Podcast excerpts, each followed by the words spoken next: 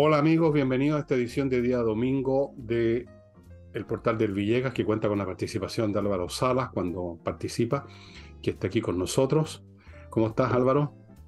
Muy contento, no tanto como tú en una semana muy especial, Fernando. Te felicito. Fuiste abuelo por tercera vez. Tercera vez, sí. ¿Cómo se llama la nueva o el nuevo chileno? Galia. Galia. Galia. Galia. nombre. Galia. Galia. Galia. Sí, vengo, vengo llegando de la clínica donde fui a, a verla, a mi hija y a mi nieta, a mi yerno, todo muy bien, estoy muy contento, por supuesto. La guagua está en perfectas condiciones, nació con los ojos bien abiertos. Eh, así, todo, todo bien por ese lado. Así es que. ¿Quieres que herede del abuelo ella? No tengo idea, esas cosas. Tú sabes que las guaguas todo el mundo dice, oye, es igual al papá, otros dicen igual a la mamá, igual al abuelo, igual al abuelo, igual al, al tatarabuelo. Pero la verdad es que la guagua pues, muta rápidamente y después se ve bastantes, bastante tiempo después a quién se parece, a los 3, 4, 5 años. Antes eh, es muy mutable, ¿no? Por supuesto tiene rasgos que son de la familia, de los papás en primer lugar, quizás de los abuelos, pero eso ya más atrás. Oye, el tema de hoy entiendo que es la publicidad en la televisión y en otras partes. ¿No es así? Sí. Yo encuentro entretenida la cosa de la televisión, pese a que muchas veces está muy entretenido viendo una película, un programa y te dicen, pero vamos a nuestros auspiciadores. Eh, los mejores son los nuestros, los que tenemos acá en Matinee muy noche, pero de repente te interrumpen. La lata es cuando estáis viendo una película, escuchando una obra, un concierto, ah, no. y aparecen esos cinco segundos de cómprate, bueno, bueno. Y, ya, y te hablan y te, te, sacan de todo el éxtasis de lo que estáis viendo o escuchando para pasarte por un supermercado y compre tal cosa. Pero, pero hay, hay unos que aciertan y son muy entretenidos. Yo admiro a los creativos que de repente le, dan el palo al gato. Son re pocos, sí. Normalmente, yo te lo digo con conocimiento de causa porque trabajé en una agencia de publicidad hace años atrás, normalmente se copia. Es decir, si funcionó una cuestión, eh, se copia, a veces casi a la pata, a veces con algunas variantes. Y no poca parte del trabajo, eso que tú llamas creativo, consiste en ir a, una sala a ver lo que llaman la torta. La torta es un montón de comerciales nacionales o extranjeros relativos al producto que ellos tienen que producir una, un, aviso y a, ver si se les ocurre alguna idea.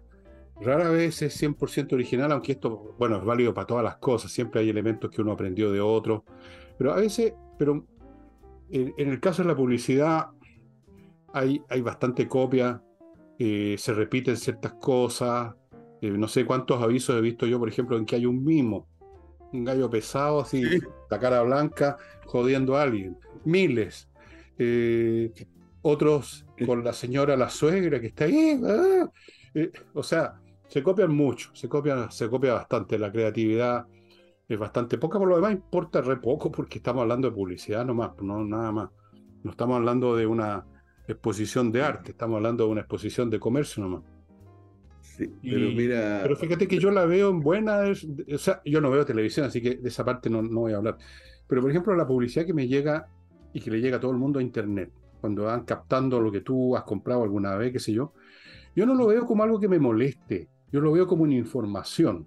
Si llega un aviso que me dice, oiga, llegó este nuevo libro del tema que a usted le interesa en Amazon, yo lo encuentro como una información, si no, no me habría enterado. Y lo mismo con otros productos. Eh, lo trato de ver de esa forma. Información. Uno verá si, si compra o no, eres libre. Lo veo como una información. Oye, a mí me, no, no me preocupa, me asusta de repente los avances de la tecnología porque hoy día también eh, lo que estás conversando tú con un amigo, una persona, con tu señora en tu casa, y está el celular puesto ahí, te está escuchando lo que estás hablando, y, al rato te ofrecen los productos de que tú estás hablando. Mi señora estaba conversando una vez con una amiga, y estaban hablando de zapatos, de cartera, eh, después del almuerzo haciendo sobremesa, y de repente el celular aparece con ofertas y propuestas donde están las carteras, los zapatos. Y ah, bueno, intruso. Una persona más. Puta, el intruso. Me llegué a asustar, güey, pero ¿cómo, cómo están metidos? Pero dicen que, Bueno, pero es de acuerdo a los gustos de uno. Por ejemplo, claro, si nosotros conversamos, obviamente van a llegar propuestas de, bueno, de, libros, de música, de conciertos, de obras, pero es de acuerdo a los gustos de cada uno. Cuando yo me refería recién a la creatividad, yo digo que hay, avisos comerciales que por algo quedaron en el recuerdo de la gente. No voy a el, el, más, el más nombrado, el cómprate un auto perico, que, que es tan potente el, el, mensaje que de repente la gente ni se acuerda qué producto están promocionando. No sé si te ha pasado eh, el actor Luis Alarcón, un actor que, está, que tiene más de 90 años, un excelente actor chileno, hizo una, una publicidad, unos neumáticos, ¿te acuerdas? Vestido de indio. Si camino no hablar. Si camino no hablar. Si camino no hablar. Creo que era Firestone. ¿no? Parece que era Firestone, sí. Pero súper bien hecho. Muy bueno. Sí, con técnica de... muy bueno. Es tan bueno que de repente... Mira, pues uno dice, no sé qué neumáticos eran, pero a eso me refiero. De repente el, comercial es tan bueno que tú te acordáis para qué le están haciendo propaganda. No, es buenísimo.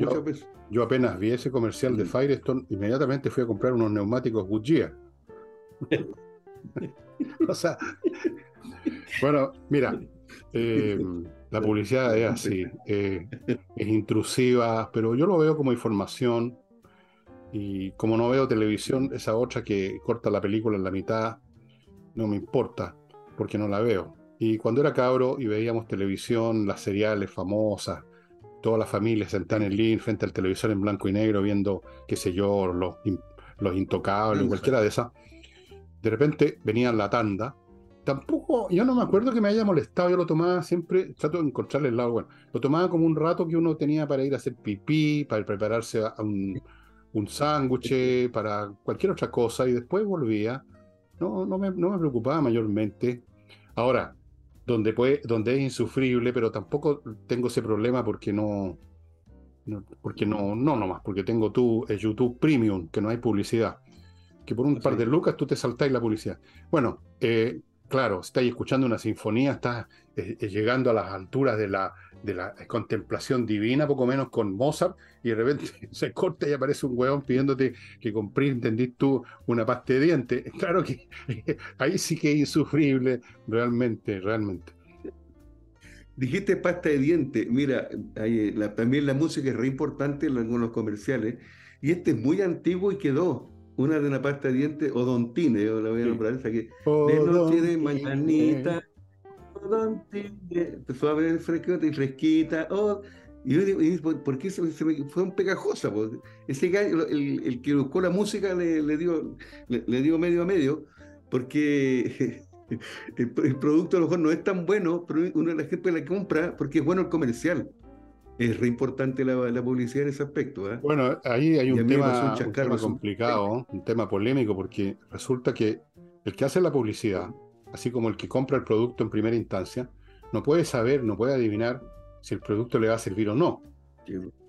Te puede no servir, te mm. puedes considerar incluso que te engañaron, te pueden eh, fastidiar, pero el publicista no puede saber de antemano eso. Ni siquiera el que está consumiendo el producto lo sabe y eso que es el más interesado en saberlo y en averiguar. Eh, pero en ocasiones le pasó a Zamorano, no sé si te acuerdas con el Transantiago. Una persona hace una publicidad de un producto, como le pasó a Zamorano con el Transantiago, todo el mundo esperaba que iba a ser fantástico, los creadores esperaban que iba a ser fantástico, y no resultó tan fantástico. Y entiendo que a Zamorano incluso a veces lo, lo, retaban en la calle, como si él hubiera hecho, diseñado el Transantiago, lo cual es un absurdo. Y esas cosas pasan. Em, pasan porque tú no puedes saber el publicista no puede saber, llega un tipo y dice, mire, queremos que publicite este, esta nueva pasta de dientes. Ok, tú, está bien. Tú haces una serie de presuposiciones, que la firma es seria, que el producto, digamos, es bueno. Eh, claro, cuando es un producto ya conocido no necesitas presuponer nada, pues si te llegan a pedir publicidad para Coca-Cola no necesitas pensar en nada. Pero suponte que es un producto nuevo, tú no puedes saber. Tú asumes que el asunto ha sido visto por las autoridades, que se chequeó, que cumplió con los reglamentos, y una vez hecho eso es que el producto puede ser público y puede pedir publicidad y todo. Como le pasó a Zamorano. Y, luego culpan al publicista, como si el publicista hubiera creado así voluntaria, conscientemente un producto para joder a la gente. En otras ocasiones, al revés, el producto es fantástico y te felicitan como si tú lo hubieras creado el producto y tú no eres más que un tipo que dijo de repente, oiga, está esta cuestión disponible, ¿qué le parece? Nada más. Yo te digo esto por conocimiento también de causa, porque trabajé, como te digo, en, una agencia y ahí yo veía esta cuestión. O sea, de repente te llamaba por teléfono alguien enfurecido. Oiga, usted, ustedes hicieron la publicidad de X cosa y resulta que no sé qué. Y yo no le decía, bueno, pero ¿qué quiere que le haga yo? Yo, no soy el fabricante. No, pero es que. Claro, tú eres un blanco que está en la mano y el fabricante no. Eh, es una cosa chapta, si alguien que está no se sabe dónde. En cambio, el publicista sí. Así es la cuestión. Pero en fin. En el caso, caso de Zamorano es muy parecido a unos actores, entre ellos Jorge Zabaleta, un amigo mío, que pusieron también rostro de una tienda, una tienda que tuvo un tremendo escándalo, la Polar, hace unos años atrás, y también dice que la gente le reclamaba a ellos la calle, donde le veían, usted me hizo, ¿cómo, cómo advirtió? Pero a mí me pasó algo bien curioso sin tener nada que ver con la publicidad. Yo en un programa de televisión de Canal 13, un programa de, de videos de, de, chascarro, creé un personaje, un perrito que era Cachupín, y le puse el nombre Cachupín, y, y resulta que en el supermercado una señora, y una empresa sacó comida para perros marca Cachupín. Y en esto del supermercado, y se me acerca una señora y me dice, por culpa suya casi se muere mi perrita. Yo pensé que la había atropellado. ¿Qué pasó? No, porque compré esa cuestión que usted le hace propaganda y le hizo mal y se enfermó y tuve que operarla. No estoy haciendo una pésima propaganda a la comida de cachupín, pero le dije, señores, no tengo nada que ver. Si usted que en la tele habla toda la semana cachupín, pero yo no tengo nada que ver con la comida para perros, soy bien retado me fui por, por culpa de, de, un perro que le hizo mal cambio de comida. Oye, eh, sí, así. Tú sabes que la publicidad es bastante antigua. Eh, hay una ciudad romana que estuvo cubierta por las cenizas y todo de la erupción de, de Pompeya, tú sabes. Hubo una erupción en el año 79 después de Cristo y la ciudad quedó como en una especie de cápsula del tiempo. Y la han ido desenterrando, todavía están haciendo excavaciones, hace más de 200 años que se están eso y se siguen con, y se han encontrado tiendas con cómo estaban las cosas en el momento que salieron arrancando los dueños. Y en las calles tú, en las paredes de casas o lo que sea, hay publicidad. Publicidad política, por ejemplo. Porque habían elecciones para eh, magistrados locales, qué sé yo. Vota por mí, por eh, Craso, Pompeyo Magno, qué sé yo, que te voy a llevar, qué sé yo.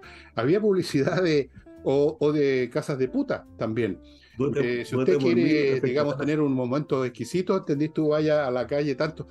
Eso es súper antiguo. Yo me imagino que en la época en las cavernas también de repente alguien compre o adquiera lo, las, qué sé yo, las chuletas de brontosaurio del cavernícola X, entendí, son las mejores del mercado.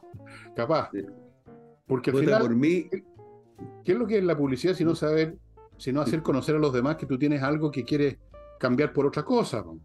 ¿No es cierto? Eso es todo. Y como el, comercio ha sido es tan antiguo como la especie humana, seguro que los tipos que intercambiaban cosas se encontraban así en la frontera entre dos cavernas.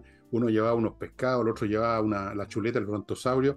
Y, oye, esta chuleta, perdóname, pero esta chuleta es mucho mejor que la, que te está ofreciendo este otro, ah, este otro, gallo.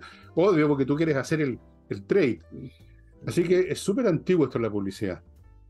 Pompeya, vota por mí y no te afectarán las cenizas. Ah, pues, siempre los políticos prometiendo que no pueden cumplir. Si hay una erupción, lo mismo te rescato. Pero vota por mí. Oye, la, me gusta a mí la publicidad de las radios que todavía existen, en las radios de, pueblos chicos, de pueblos bien escondidos, que dicen a la familia González Maturana, se le avisa que en el bus de las 4 de la tarde, yo, yo veraneé Colco, cerca de Petorca, y, me acuerdo escuchar se le avisa que en el bus de las cuatro viene la encomienda de la familia Martínez de Santiago. Y recuerdo, chuño, chuño cristal, el mejor chuño para, para aliviar sus problemas estomacales. Eh, carnicería la higiénica. Sí. En todo el pueblo hay una carnicería la higiénica, pues hay cachado, Oye, pero sí, yo conocí una, hace muchos años, eh, no sé en qué circunstancia, una radio que funcionaba en la Gran Avenida en Santiago, era una radio chiquitita, tenía muy poca potencia, la antena transmisora, así que literalmente la, emisión no llegaba más allá de un, área, digamos, de dos o tres kilómetros de radio. Entonces la publicidad era de ese tipo. Oiga, amigo, amiga, señora, aquí en la carnicería de Don Pepe llegaron, recién llegaron las chuletas. Vaya para allá. Claro. Y yo no sé, se las arreglaban para funcionar con eso. ¿eh? Se las arreglaban. Otras radios desaparecieron, una radio muy buena, una radio que todo el mundo, o sea, bueno, poca, no, no poca gente se acuerda de la radio Andrés Bello. La radio Andrés Bello siempre se negó a hacer publicidad con jingle y desde luego mucho menos meter publicidad en medio de la música clásica que transmitían. En la publicidad la hacía solamente Jimmy Brown, ¿te acuerdas? Con esa voz que tenía, eh, bueno, en la pasta de diente X, por decirte alguna cosa. No sé si incluso ponían algunas barreras, algún tipo de producto que no fueran demasiado chusmientos, digamos. Y, pero por eso la radio llegó un momento en que ya no se pudo sostener. Porque hoy en día tenéis que vender el alma al diablo nomás pues, para obtener publicidad y tenéis que comer la radio tiene que funcionar, tiene que pagar sueldos, tiene que pagar imposiciones. Eh, realmente la gente se le olvida, cree que esta cuestión es puro, digamos, robar. No, entonces tiene que mantenerse y, y aceptan. Y llegó un momento como ahora en que, no sé, bueno, yo no escucho radio, pero me imagino que la publicidad es, bastante, es bastante intensa, ¿no? Sí, pero tú no veis tele, no escucháis radio, es solamente... Eh, YouTube. ¿Qué? Oye, y hay otro elemento que, que es muy utilizado en la gente, en los, creativos, entre comillas, que primero las emociones, la sensibilidad. Una vez te, hablé de un, de un, vino, mira, no voy a acordar qué vino era, parece que era Clos de Pirque, donde se supone que tenéis que hacer toda la idea, todo eh, mostrar el desarrollo y el remate de la, en 30 segundos, no, no podéis pasarte más allá de 40 segundos, donde se supone que el papá está distanciado con el hijo, un hijo mayor, y está de cumpleaños el viejo, y llega el momento de la torta y, un comercial, y ahí la música es re importante, la música tiene que dar pena, ojalá, y, llegar a, los sentimientos de la gente, del público, y el tipo le llega la torta y se tapa la cara, y cuando llega el papá baja la torta, y el papá ve que es el hijo con el que estaba peleado, y deja la torta por un lado, y un tremendo abrazo, y dice, y el vino Clos de, vino Clos de Pir, que para los grandes momentos de la familia, o sea, que, yo decía, después del comercial terminaron curados y se pelearon otra vez. Oye, sí. Y el, otro, y el otro elemento es usar animales. Mira, se hizo famoso el, bueno, el pato del Banco Estado. Yo digo, pero, justamente estoy hablando a la gente de cosas económicas, de plata, y usáis un pato, y Chile andar pato es andar no tener plata, justamente. Mm. Pero este es el único pato que te, que te, soluciona los problemas. Y el, y el perro de Lipi Gas, hay un perro que te, que trae los balones de gas a la casa, un perro bien bonito que creo que falleció y hicieron un funeral re bonito. Al, usar animales también es un... Las mascotas, a todo el mundo, le, al 99% de gente le gustan y, y, podéis meter bien un producto usando un gatito, un perro, en este caso un pato. Pero hay que ser creativo nomás. Bueno, eh, en el fondo creativo con tres o cuatro elementos que son los mismos, que son las emociones, la música, eh, la vanidad, por ejemplo, los productos femeninos, tú tienes que hacer pensar a la señora, puede ser una señora chuñusca ya y no muy bonita, pero la, hace subliminalmente pensar que si se pone esa crema va a ser como la tremenda mina que está apareciendo en el comercial. Aparece una tremenda mina, sí, con la cuestión en la cara.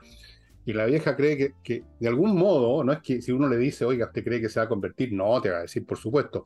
Pero en un plano subconsciente entra esa cuestión. Claro, entra de todas maneras y, y tú lo compras. La otra es el gregarismo, o sea, convencerte a ti que todo el mundo está en eso. o sea, ah, tú no podéis quedarte auto, porque es un tema, digamos, que va con los instintos más profundos del ser humano, el estar en, el, en la patota que te da seguridad. Esto debe ser, viene de la época de las cavernas, me imagino. El que está solo se muere, literalmente.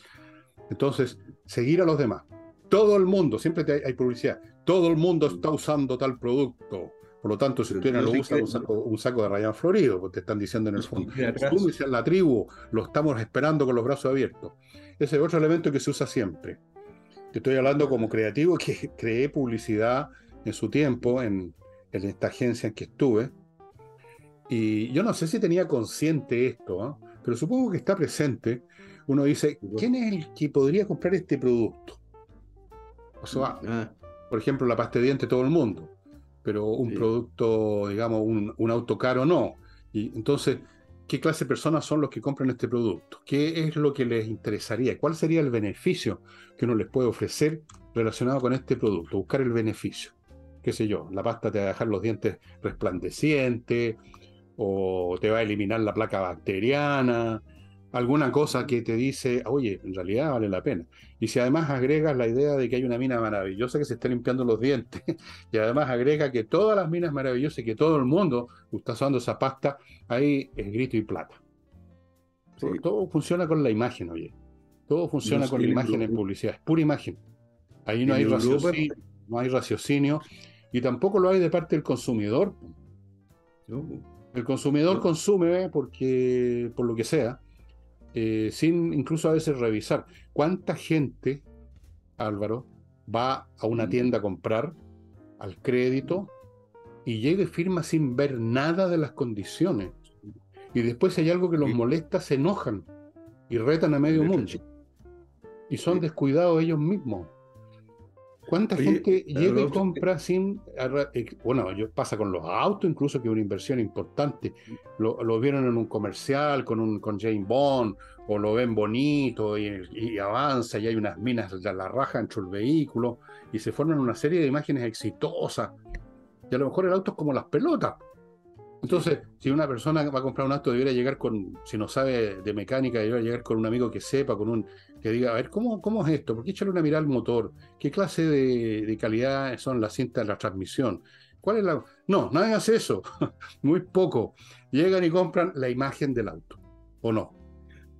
Oye, en Europa, ah, estaba hablando de una cosita recién, creo que prohibieron ya las modelos, el, Photoshop y toda esta cosa, porque las modelos, aparte que son estupendas en persona, cuando hacen estas fotos de publicidad, las hacen más delgadas todavía, más bonitas, le sacan todas las, imperfecciones que puedan tener, y eso está engañando a la gente. Esa, persona no existe realmente, no puede ser tan perfecta. Los rostros de repente para, una crema, para un, para un lápiz labial, son demasiado bonitas y dicen que eh, y prohibieron eso porque la, muchas, especialmente las niñas más jóvenes quieren copiar y quieren verse igual. Bueno, dice, me parece absurdo. La anorexia, la bulimia. Me parece absurdo que prohíban por ley eso. O sea, la gente tiene que tener un mínimo de sentido común y de responsabilidad. O sea, esa ley supone que son todos idiotas. Como son todos idiotas, hay que protegerlos. Para que no crean que van a ser igual que la modelo. No, pues corten el hueveo. Oye, voy a mi primer bloque, estimados amigos. Y lo voy a iniciar. Esta sí que es publicidad, Sí, pues. Publicidad, obvio.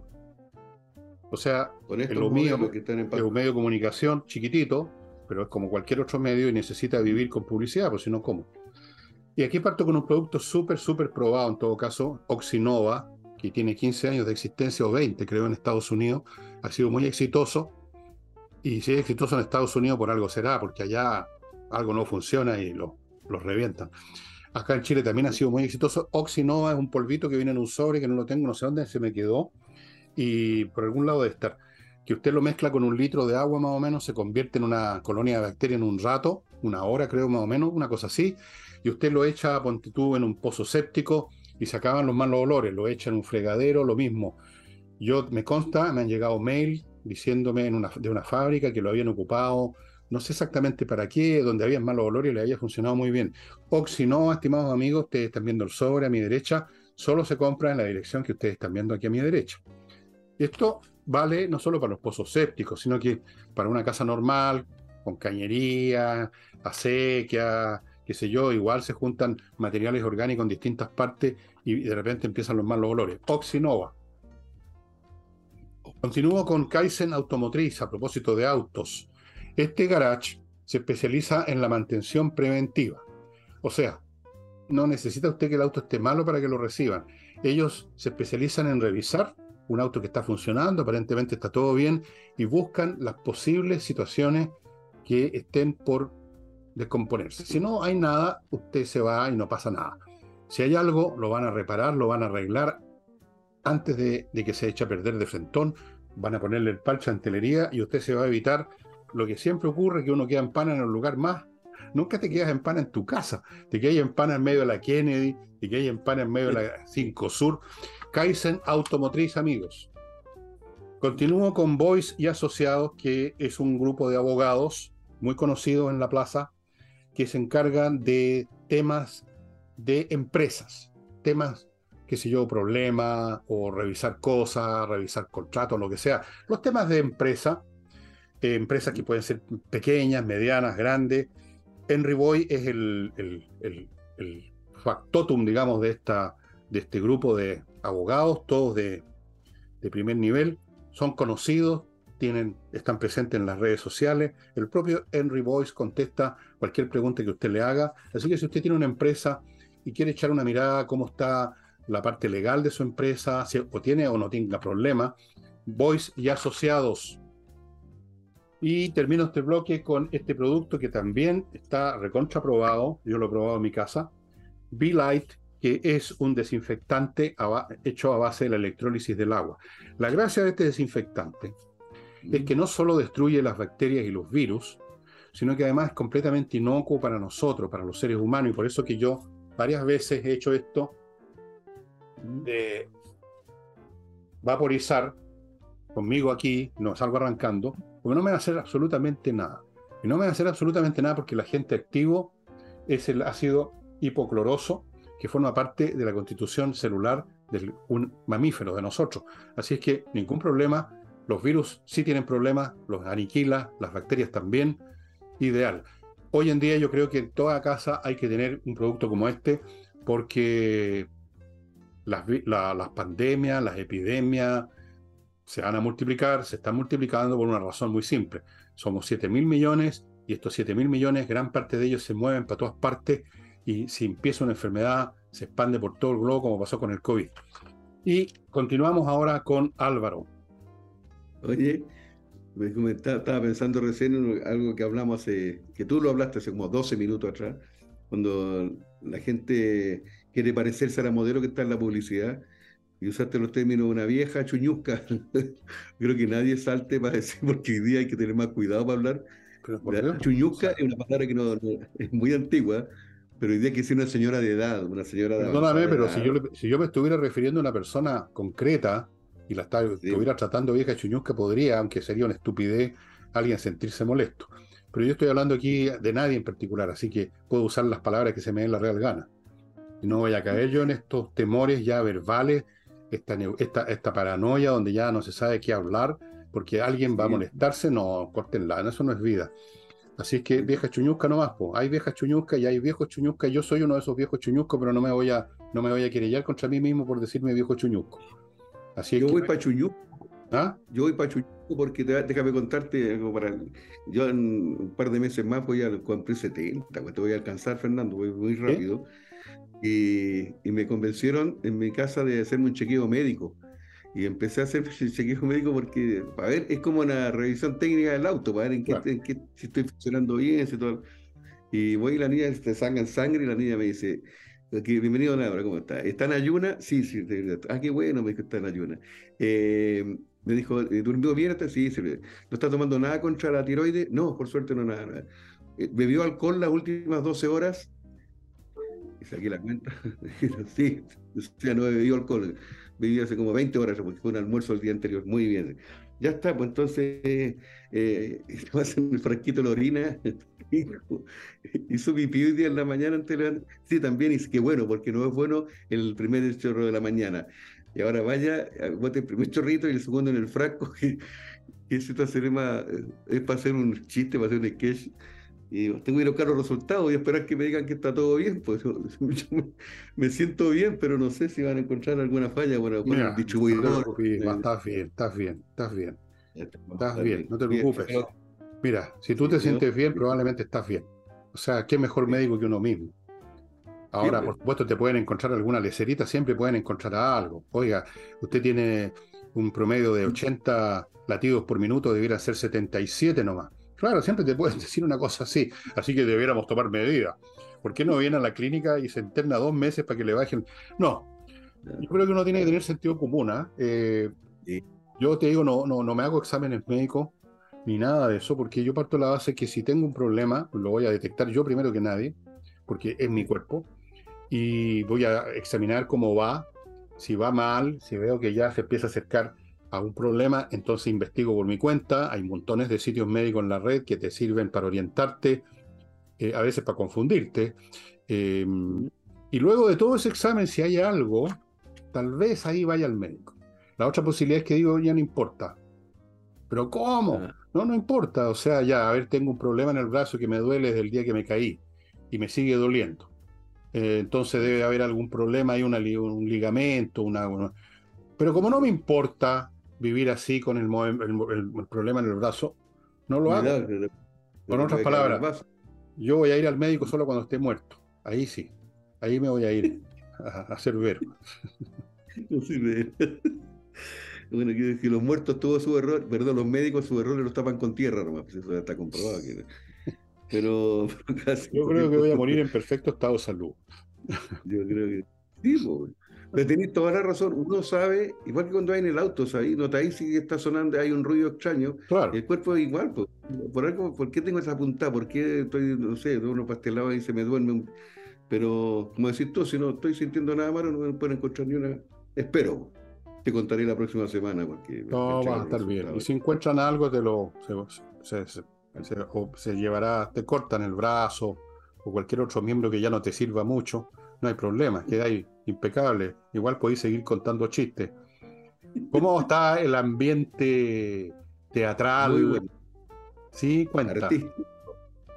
Mira, esta semana tuve un evento el viernes, la gente sabe que hoy día para nosotros es sábado, y hoy día voy en la... No puedo dar muchos detalles porque voy a un cumpleaños privado, una señora que cumple 50 años y le encanta el humor que hago yo y todo.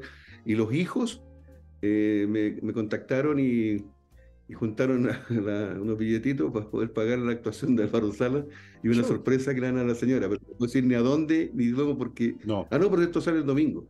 Ayer fue el cumpleaños de esta señora. Ahí la próxima semana te cuento cómo resultó.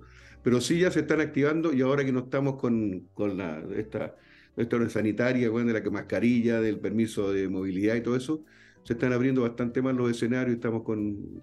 Se ve, se, se ve un buen fin de año. Ojalá que, que resulte todo. Sí. Que no pase nada. Como, como ahora recién, hoy día estamos sábado, hace un- una hora atrás tembló bien fuerte acá en, en la zona central del país. No lo No noté. sé si lo sentiste. No, debe, estar- debe haber estado manejando en ese momento. Venía de vuelta en la Ah, ¿verdad que claro. sí, Venía para acá un a hacer el programa. Oye, Sí, eh, volviendo a la, a la publicidad, que es el tema, eh, ustedes habrán notado, estimados amigos, que en el cine, en las películas normales, común y corriente, también hay publicidad, po, Sí, pues, sí. pero notoriamente. Y los estudios cobran su buen billetón por eso.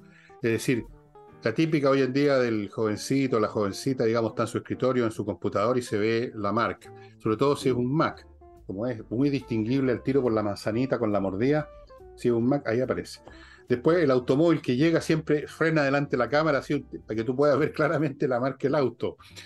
Y la- los cigarrillos, el reloj a veces, aunque un poco menos porque es más difícil, digamos, es, es un objeto muy pequeño.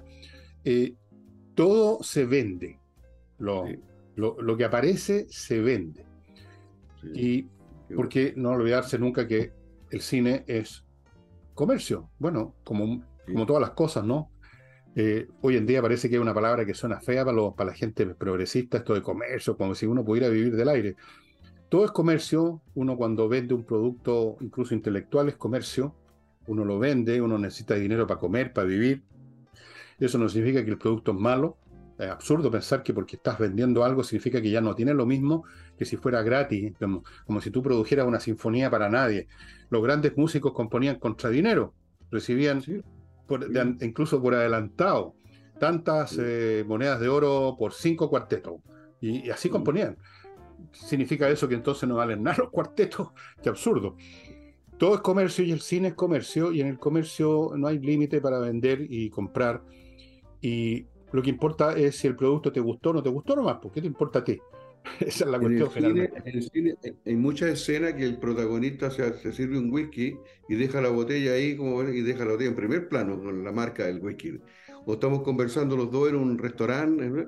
y atrás se ve Heineken o se ve todo eso Todo. está no, no es casualidad que se ve No, es pagado. Cuando vas por la calle se está todo pagado, güey. Todo pagado. Coca-Cola aparece casi en todas las películas.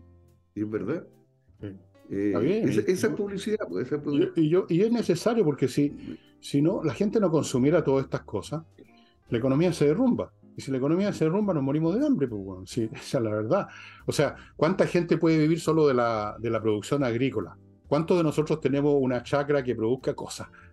¿El uno por mil? ¿El uno por, el uno por ¿Qué haríamos los demás que tenemos que vivir intercambiando nuestros productos y servicios para finalmente tener plata para comprar esas hortalizas? ¿Qué haríamos? ¿A quién le vendemos? Si nadie compra, nadie vende, porque esto es un pecado, esta sociedad comercial. Bueno, si no hay intercambio, no, funciona nada, entonces nos morimos de hambre. Y es necesario entonces que la gente esté, aunque esto suene el consumismo, el consumismo, los que hablan del consumismo son los más consumistas yo conozco, para que voy a dar nombre, varios de estos señores progresistas que llegaron al Congreso y empezaron a forrarse los bolsillos y lo primero que hicieron es correr a comprarse autos de esos autos 4x4 carísimos.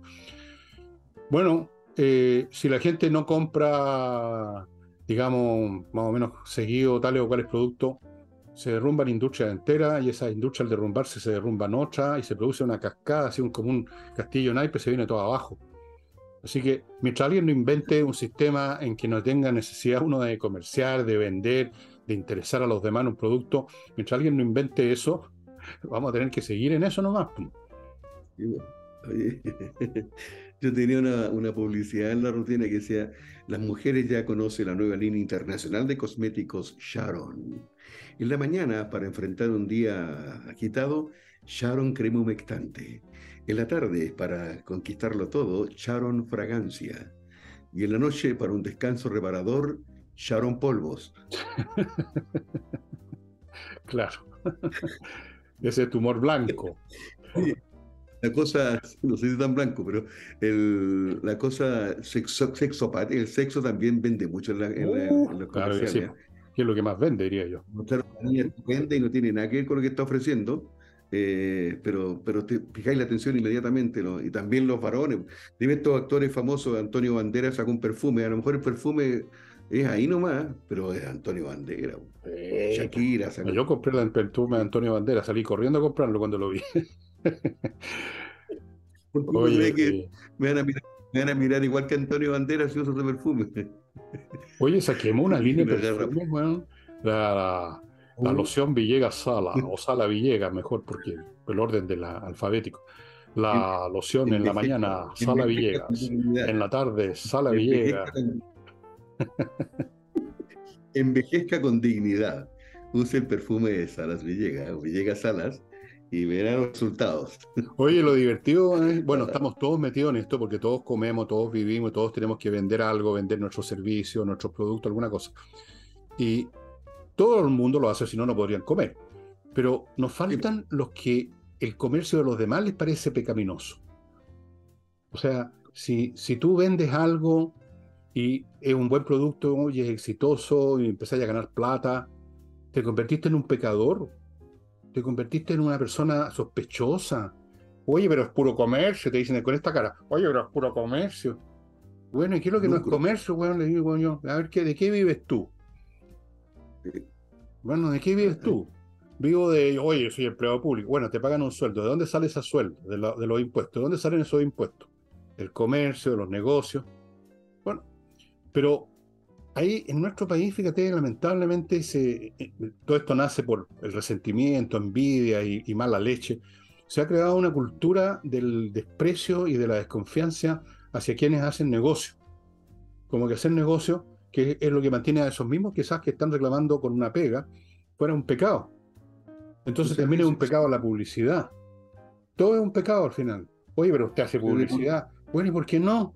O sea, o usted me va a becar para hacer el programa. No, ¿no es cierto? Entonces, puta, déjeme hacer publicidad.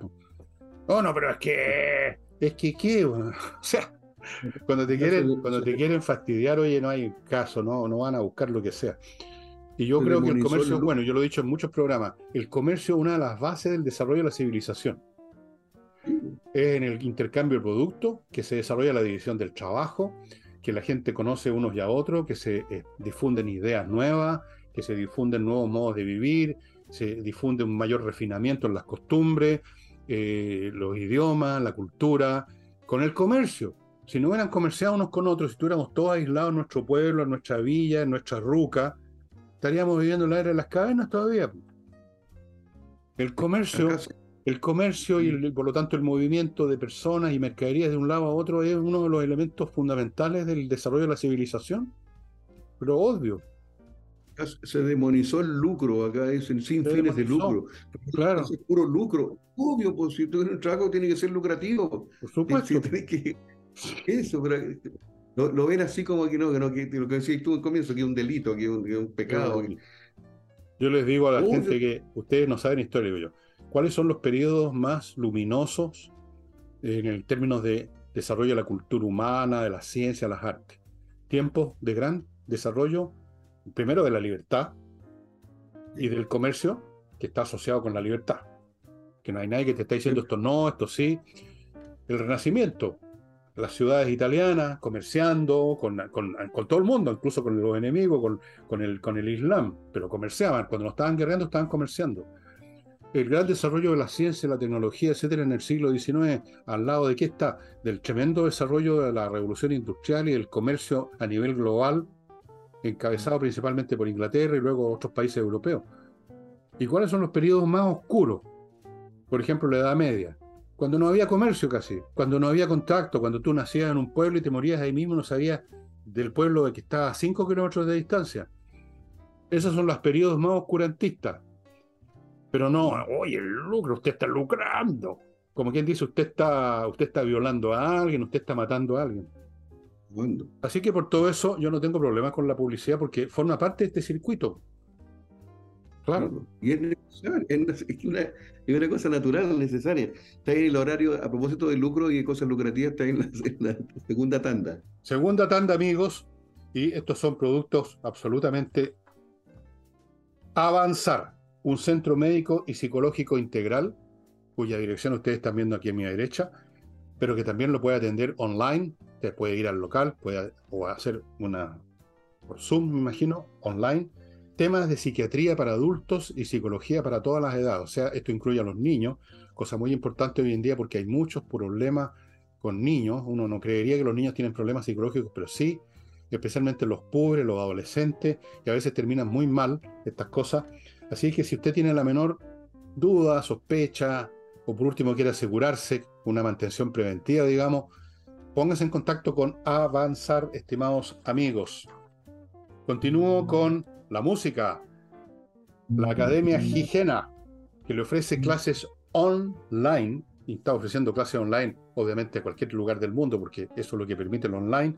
Clases de piano, teclados de todo tipo, órgano, qué sé yo, electrónico, órgano Hammond, eh, qué sé yo, canto popular y lírico, saxofón, clarinete, batería, bajo eléctrico, guitarra acústica, eléctrica, ukelele, percusión, flauta dulce, flauta traversa, violín, educación de la voz, de lunes a mm. sábado de 9 de la mañana a 9 de la noche. Amigos, si usted tiene la menor duda de si le interesa, si el curso es bueno, si le tinca o no le tinca, pida una clase de prueba online y ahí se va a pegar el cachofazo que sí vale la pena, salvo que no le guste para nada la música, pero continúo con el Hotel Elun, situado en una ciudad tan hermosa como Frutillar, y el hotel mismo es muy, pero muy hospitalario, muy acogedor. Todos los cuartos de este hotel con ventana al lago, al volcán, chimenea prendida todo el día, bar a, a disposición de todos, incluyendo los curados, o los bebedores fuertes. en el restaurante usted en cualquier momento ordena lo que le parece. Hay un rincón con una biblioteca, con sillones para instalarse a leer, mesas de juegos, jacuzzi, sauna, los desayunos y las once al estilo sureño, imagínense cómo son. Y todo esto ahí mismo porque el hotel está a unos metros por encima, por arriba, porque tiene una subidita, frutillar, como ustedes conocen, está la avenida, luego viene una lomita, a unos 50 metros, pongamos, será de altura de el Teatro del Lago, o sea, Miti Mota de la avenida principal de Frutillar. Amigos, quiere usted relajarse bien, pasarla bien unos días, Hotel Elun, ahí están los datos para que se comunique, y las empresas que quieran hacer una junta de ejecutivos o de los empleados del mes o del año ahí, lo mismo, ellos saben organizar ese tipo de eventos. Continúo con espacioajedrez.com que les recuerdo está liquidando el stock que tiene de relojes, de cajas con las piezas, el manual para los niños, todo lo que ustedes están viendo ahí, lo está liquidando a precios para la risa. Descuentos del 30, 40% por parte baja. Los precios se mantienen hasta Navidad, pero lo que no se mantiene es el stock, se va a agotar precisamente por esta oferta. Así que usted está interesado en comprar estos artículos, entre ahora mismo a espacioajedrez.com y además ahí va a encontrar nuevos cursos para todos los niveles de jugadores de ajedrez, desde el que no sabe nada hasta el que sabe o cree saber bastante, pero quiere mejorar su juego, para niños, para adultos, para niñas, para jovencitas, jovencitos, para todas las edades, para todos los sexos, espacioajedrez.com. Y termino el bloque con mi clima. Ya están empezando los calores, amigos, y el calor es peor que el frío, porque el calor, ¿cómo te arrancas del calor? Tú te puedes arrancar del frío por último con un chaleco, por último te mandáis un tequilazo o usas clima, pero el calor, la única forma es con clima, amigos, que les aire acondiciona su oficina, su casa a la temperatura que usted quiera, si quiere lo pone poco menos que helando la casa, o a 18 grados, a 20, a 21, a 22, como usted quiera. El aparato es silencioso, funciona con electricidad, filtra el aire, además está conectado a internet, o sea, las tiene todas. Es la climatización de hoy, del siglo XXI. Póngase en contacto con miclimo.com ahorita mismo, pues. No olviden que esta empresa ha ganado premios internacionales por su servicio. Volvemos con Álvaro. Y se me está ocurriendo con el hacer la fiesta de fin de año corporativa de esta empresa en, allá en, Frutillar, ya que dijiste que se pueden hacer las comidas ahí de empresa para entregar el premio a los como tengo, como mi empresa es, muy pequeña y no tenemos fondos, podemos hacer una cosa corporativa en, eh, en, la, en una bomba COPEC y les convido un completo a cada uno. ¿Qué le parece? buen estacionamiento y todo. Con buen estacionamiento y ahí mismo echas benzina a tu auto. O sea, las tenéis todas. Oye, fíjate que anoté unas cosas a mitad de semana que no tienen nada que ver con la publicidad. Esa costumbre que adquirimos acá en Chile de cambiarle nombre a cosas que en todo, por años, por siglos han tenido un nombre y hoy día es complicarle la vida a la gente. Yo decía, ¿quién dice Aeropuerto Arturo Merino Benítez? No decía, hasta existe, me lleva al Aeropuerto Arturo Merino Benítez, todo es Pudahuel. Tú sabes que yo vivo acá en La Reina y la, la avenida La Raín es famosa, hoy día se llama Avenida Alcalde Federico eh, Fernando Castillo Velasco. y, le ponen nombres larguísimos. Entonces el Hotel Hyatt hoy día se llama Hotel Mandarín Oriental. ¿Quién va a decir eso? Bueno, para, todo el mundo el Hyatt. Anoté eh, Casa Piedra, un lugar donde se hacen la mayoría de grandes eventos. Cambió, ahora se llama Metropolitan Santiago, ex Casa Piedra. El, afán de, de alargar la la novedad. la novedad. Oye, ese otro, ese otro argumento de venta, porque se nos había ido. La novedad. Nuevo. Nuevo. Sí. Asumiendo que lo nuevo es mejor, no necesariamente porque el cambio a veces es cero. Por ejemplo, yo te cuento que en la prensa, en la época por lo menos que yo trabajé en diario, una vez al año, cada dos años, deciden cambiar el formato, la tipografía, y uno dice, ¿y para qué? Puta, para dar la imagen de novedad. ¿Es necesario? No, o sea, yo creo que no, pero no sé, porque a lo mejor sí. Que algo sabrán los que hacen publicidad, supongo. Parece que nuevo, eh, te, eh, fresco, un producto nuevo te saca de la rutina, qué sé yo. Y de repente lo, nuevo es refome, repenca el formato, hay algunos diarios que cambiaron el formato y ya no se pueden, digamos, leer cómodamente porque lo hicieron casi como un chorizo para arriba, en vez de ser como eran antes, ancho, que es lo más cómodo. Eh, otros le cambian la letra o cambian el lugar donde estaban las secciones que tú estabas acostumbrado, que en la página tanto estaba el crucigrama, ahora está en la página 1. Y todo así lo dan vuelta para dar una sensación de novedad, que es un revoltijo nomás. Y de ahí porque se me ocurrió buscar todas estas cosas, porque el lunes que recién pasó, ¿Qué es para ti el, día del el, 12 de octubre? El día de la raza, ha sido toda la vida. Mm. Ahora es encuentro de dos mundos, se llama. ¿Cuál es el mundo que se encontraron? Sí, bueno, eso me gustaría saber qué. ¿Cuál es? Ese fue el día del encuentro de dos mundos. Fíjate que el, Eso es una mentira nomás. 31 de octubre era el día de los, de los muertos y el otro día era el día de, los, de todos los santos. Ahora es el día de las iglesias evangélicas y protestantes. Todo lo cambié, por último, cámbialo por una cuestión que sea más fácil aprendérsela. Es todo con. es, político, es político, ¿Ah? es político. Es para favorecer a alguien, para abuenarse con alguien. Eso es. Entonces, el tema del 12 de octubre en algún momento empezó a leer mal esto de los españoles que llegaron a conquistarse. Hay toda una narrativa que llegaron acá a destruir la, la, cosmovisión de los pueblos originarios y etcétera, la leyenda negra. Entonces ya no era, no era correcto celebrar el 12 de octubre como el Día de la Raza en el sentido que llegaron los españoles.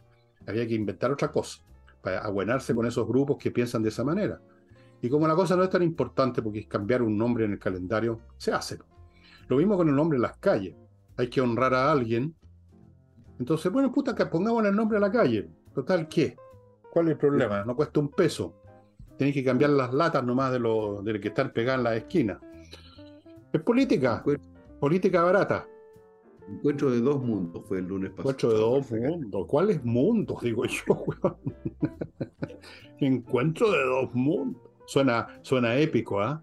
Suena maravilloso. Y es una mentira. no hubo un encuentro de dos mundos. Bueno, no sé hasta dónde. Bueno, bueno. son. Hice una lista de cosas. Oye, somos unos países con más feriados en el, planeta también, pues. El nacimiento del prócer de la independencia, asalto y todo el morro Arica, Día del Guaso y la Chilenidad, el 17 de septiembre, el Día del Guaso y la Chilenidad. Día de la Inmaculada Concepción, Encuentro dos. La que más me gustó fue Encuentro dos mundos que celebramos. No tenía idea que traer. Para mí era la raza. Bueno, a mí me da lo mismo en todo caso. Eh, yo no, no, voy a hacer eh, tema de eso. Ya no trabajo en la prensa, así que no necesito hacer tema de cualquier tontería. Así que me da lo mismo si lo celebran por la raza X, Y o Z, o no lo celebran, o lo cambian de lugar. Yo, por mí, me da lo mismo porque además tú sabes, por algo que yo trabajo todos los días exactamente igual. Y no solo ahora, siempre. Porque si no estaba en una pega formal donde tú trabajas hasta el viernes en la tarde nomás, yo sigo trabajando en mi casa, en las cosas en la casa, en mis libros, en mi estudio, porque yo estoy siempre estudiando, leyendo temas. Y no me imagino la vida, no me imagino que el ocio consista en tirarse en la cama a dormir siesta, lo encuentro que no, no, no lo puedo entender. O instalarse a dormitar frente a un televisor a ver puras idioteces. Todavía una película lo puedo entender, si, es una cosa interesante, pero, o sea, no, no, para mí no hay feriado. O sea, no, no existen. No existen en absoluto. Así que me da igual. No duermen nunca. ¿Mm? dormir nunca era cierto. No dormir nunca era cierto. No. Mira, lo he tratado, además que tengo mala cueva en eso, porque he tratado, ponte tú, a lo mejor media docena de veces en, en toda mi vida, y por algún motivo muy especial, ya, en realidad, puta, pongo la cabeza en la almohada y suena el timbre. Cinco minutos después suena el teléfono. En otro momento hay un portazo, eh, un, chirrido de freno en el barrio, unos gritos de un curado. No hay caso. No hay caso. Así que dije, no, no, estoy, hay, eh, hay un destino aquí superior que no, no puedo dormir siesta. Además siento que estoy perdiendo el tiempo. Siento que estoy perdiendo el tiempo. De repente un almuerzo un poquito regado, un fin de semana, como te da un poquito de sueño después del... Puede ser. Es que espérate una cosa. Una cosa es quedarse dormido contra tu voluntad y otra cosa es ir a dormir siesta. Son cosas muy distintas. Yo me puedo quedar, me he quedado, me he quedado, a veces he estado con mucho trago, con, o he estado muy cansado, he estado leyendo en el sillón que, que leo y de repente cierro los ojos y, y despierto 20 minutos después, no más que eso pero yo no fui a hacer siesta. Me quedé dormido por una razón biológica, pero hacer siesta es una decisión política, digamos, es una decisión distinta. No, yo no, no, no, no siesteo. ¿A qué hora empieza tu día, Fernando? ¿A qué hora te, te, levantáis y te despertáis? Como a las nueve. Voy a la ducha. y me acuesto como a las una y media, dos de la mañana, todos los días. Todos los días igual. Aquí en mi casa nos costamos muy tarde. O sea, aquí se apaga la luz, digamos, ya para dormir tipo 2 de la mañana, todos los días. Porque yo escribo hasta la hora que se me da la real gana. Y estoy jugando una partida de ajedrez interesante y son las 2 de la mañana, ¿por qué la voy a cortar si no nadie... O sea, llegado el caso duermo hasta más tarde. Entonces, y igual despierto a las ocho y media, nueve y me levanto a ducharme. hasta las una y media, dos es lo normal en mi casa. O sea, no sé de nunca que aquí alguien se haya acostado a las 9 o 10 de la noche a dormir, eso es, impensable. Ni siquiera hemos comido esa hora. Aquí de repente comemos a las 12 de la noche, todos los días, o 11 y media. Yo Esos son mis horarios, totalmente corridos. A mi amigo Raúl Valenzuela, que estuve en la casa de él, un gran amigo, y me dice que él a las 9 y media está durmiendo, se acuesta a las 9 y media, como así. Bueno, un pájaro madrugador. Se levanta, todos los días a las 5 y media Está bien. ahí tiene alguna razón. A la misma hora. Pero ¿para qué te levantáis tan temprano? ¿Tenéis panadería, güey? Me dijo, no, no, pero es que estoy acostumbrado. Bueno, está bien. Y que hacer? Me levanto a regar, me levanto, no sé. Está bien. O sea, o sea, está bien, pues que cada cual, esa es la libertad, bueno, cada cual vive como le acomoda mejor y no convertir, porque hay gente que convierte sus costumbres en una especie de doctrina. Pero ¿cómo así eso? Deberías acostarte más tarde, o deberías levantarte más temprano, deberías hacer como yo, en otras palabras. ¿Por qué? Alguna gente, una de mis hijas se acuesta súper temprano y se levanta súper temprano. Otra se acuesta súper tarde y se levanta súper tarde. ¿Y qué me importa a mí? Ellos verán, pues. Cada cual verá a qué hora se levanta, a qué hora trabaja. No hay, no hay ni una ley que te, una ley que te digo tiene que estar durmiendo a las 11 de la noche. ¿no? Si no, bueno. Y yo me puedo acostar temprano en invierno, pero igual me quedo dormido tarde. O leí, o escucháis música, me pongo fono y... No, para qué acostarse además para darse vuelta en la cama de un lado para otro no tiene mucho sentido. O sea, para eso mejor estar sentado en el escritorio viendo alguna cosa en YouTube. Una... Ayer, por ejemplo, me mamé, me mamé tres conciertos para piano de Mozart de una tremenda intérprete que es eh, la señora Pires, que tiene como 85 años ya, y recién hizo una grabación este año, en mayo creo que fue, maravilloso, toca como los dioses. Es increíble lo, lo duradero que es el talento, ¿ah? la gente con talento oye, pueden tener mil años y siguen produciendo como el primer día. Mientras que la gente sin talento son huevones desde el primer día. no, no cambian nunca. Pero esta señora Pires, oye, una gran intérprete de Mozart. Entonces, había un concierto en que aparece del año 85 con una orquesta alemana, una mujer muy bonita, de haber tenido en ese momento unos cuarenta y tantos, cincuenta años, se veía estupenda, una mujer muy nada de aparatosa, nada de gestos, sino que muy sobria en su manera de tocar. Después me vi otra en que ya es un poquito mayor, igual sigue tocando estupendo. Después me vi esta de reciente, en que ya es una mujer de ochenta y tanto, sigue tocando estupendo. Y luego vi un reportaje que le hicieron en su casa eh, y habla de sus cosas, una mujer súper sencilla, súper genial, y no sé a qué hora terminé de ver todo eso, pero era espectacular. Y habría sido preferible, Álvaro, que estuviera en la cama dándome vueltas de un lado para otro tratando de dormir. No. esos tiempos ganados. Que me acordaste una talla de un amigo que decía, un amigo mío, que vecino, oye, mi abuelita me cree que tiene 97 años y todavía toca el piano. Y un le dijo, sí, pero para firmarse, pues, güey. qué malicios. Oye, pero de verdad el músico, mientras más viejo, más talento, más, más sentimiento le pone a, las interpretaciones. Por eso digo que. Depende, ¿ah? o sea, yo creo que en las artes, oye, en la edad no, salvo que uno ya llegue a una edad en que se te cayó todo, eh, hay un aprendizaje permanente y eso es lo que hace posible que un artista pueda producir y producir casi, a veces cosas mejores o por lo menos tan buenas como cuando era joven, porque es como el vino, ¿ah? se va acumulando un conocimiento, esta, esta pianista ha escuchado seguramente a miles de pianistas, ha aprendido de sus errores, eh, ha, refinado mejor su enfoque, cómo frasear esta parte de este concierto. Y por lo tanto, el producto es cada vez mejor y no va a ser mejor cuando ya por un tema físico a lo mejor no pueda digitar bien, ponte tú, cosas como esa. Pero aún ahí, yo conozco pianistas muy viejos que ya no pueden digitar bien, pero lo compensan con su con el estilo, con el fraseo, con la manera como usan los pedales para darle más o menos bueno, tú sabes, tú eres músico, todas esas cosas compensan y es cuestión que uno escucha a Raúl, sus interpretaciones de finales maravillosas, y uno diría mejores que las que grabó en los años 50, porque aprendió todos esos años entre medio. En cambio, en la ciencia es distinto. ¿ah? En la ciencia, si tú no das el porrazo a los 30 años, 25, 30 años, es muy difícil que lo des después. Eso está estudiado. Eh, el gallo puede aprender mucho más de su ciencia, pero es más difícil ahí eh, crear algo nuevo porque en la ciencia no es cuestión de acumular, sino que de romper lo acumulado para crear algo completamente nuevo, un nuevo paradigma. Y eso requiere un esfuerzo que probablemente una persona de más de 35, 40, 45 años ya no está en condiciones. O sea, requiere una, una un poco como en el atletismo.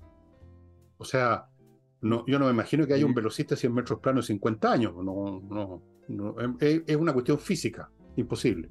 ¿Tú sientes que hoy día estás escribiendo mejor que antes? ¿Ah? Sí, porque he aprendido. He aprendido. O sea, yo sé que es así porque leo de repente cosas que escribí hace 20 años, 30 años, Y no es que esté mala, pero me doy cuenta que ahora lo hago mejor. No, mucho mejor, pero lo hago mejor porque he aprendido. He leído a otros autores, me he dado cuenta de, mi, de, mi, de mis ripios semánticos, los he corregido y creo que escribo mejor por el momento. Pues llegará, a lo mejor llega un momento en que se me viene todo abajo la mente y ahí ya simplemente ya no escribo nomás, pues, no, me pongo, digamos, a balbucear. Pero por el momento siento que escribo mejor. Yo veo videos de actuaciones mías antiguas, anteriores, y digo, pucha, podría haber sido mejor. ¿Por qué hice ese orden? ¿Por qué no terminé con esto? ¿Por qué no le puse énfasis? ¿Por qué hablé tan rápido? ¿Por qué Pero uno, todo es, experiencia, ¿no? experiencia, experiencia, Por supuesto, yo creo que ahora eres mejor humorista que antes, po. seguro que eres mejor humorista. Yo creo que el Coco también es mejor humorista ahora que antes. Eh, todos hemos aprendido, ¿no? En la vida uno va aprendiendo.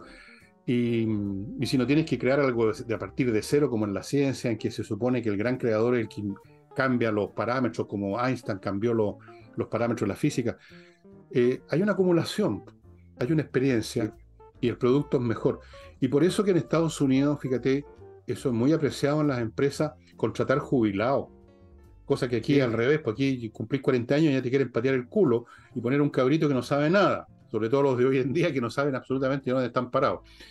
En Estados Unidos dicen, este gallo, inteligente y con una tremenda experiencia, es un tremendo capital. Este gallo los errores que cometió ya sabe cuáles son. Entonces son muy apreciados. Se equivocó ya, entonces aprendió. aprendió. Acá no, el gallo está empezando a aprender la pega y lo echan porque está viejo y ponen a un hueón que no sabe nada y que tiene que empezar a aprender la pega. Es una cosa muy estúpida. Pero en fin. una pega, ahí vienen esto, te vienen esto, está súper bien todo esto. ¿Qué edad tiene? Es 50. Ya, lo vamos a llamar. Cagaste, no te llamaron nunca. No, claro. Oye, nombraste recién el vino y voy a, y como se nos está acabando, voy a ir a comprobar si realmente el vino con el tiempo que uno que tengo guardado ahí está mejor. Voy a ir a comprobarlo. Eh, Oye, eh, y dile a tu, bueno, a lo mejor están viendo el programa a tu hermano y todos los que vienen en Canadá, que me gustó mucho su, su whisky, pero que ya se me está acabando. ya se me está acabando. Pues. Muy bueno, muy bueno. y me encantó probar un whisky distinto. A mí me gustan los whisky. Y hay whisky, tú sabes, escocés, hay whisky norteamericano, que es el bourbon normalmente. Hay otro, hay, hay muchas variantes de bourbon el otro día me regalaron uno también muy rico. Está el whisky canadiense que no lo conocía. Incluso en Japón hay unos whiskies muy buenos. Y es, interesante ir probando, ¿no? Por una cuestión meramente de investigación científica, no es porque uno sea curado, por supuesto. Todo es cultura. Todo es cultura. Pura cultura. estimado amigo, hemos llegado al final del programa. Hay una persona que el otro día, porque a veces veo los comentarios, que dijo, puta que son fome, se pasaron. Yo no te juro que no puedo entender si nos encuentran fome, ¿para qué ven el programa? A lo mejor somos fome, efectivamente. Quizás hay programas más fomes que otros, de seguro, no todos son iguales. Bueno, no lo vea. Señor, mire qué fácil. No lo vea. No ¿Ah? cadena nacional. No claro, cadena nacional. está obligado. Así que. Mire, a los primeros dos minutos del programa, si sigue insistiendo en venir, si a los dos primeros minutos ya lo encuentra fome, corte el tiro. Mire qué fácil. Y no, nadie lo va a obligar. Y a los que les gusta pongan el dedito para arriba porque eso me sirve a mí, al canal. Mientras más deditos para arriba, tengo más expansión con YouTube y eso significa unos pesos para este pobre, como es chiste, es el pobre turco, para este pobre ario, mitad ario, mitad otras cosas, mitad de todo. Ya, mitad extraterrestre también, según mi señora. Nos estamos viendo el próximo domingo, estimado. Chao, chao fin de semana. Chao, chao.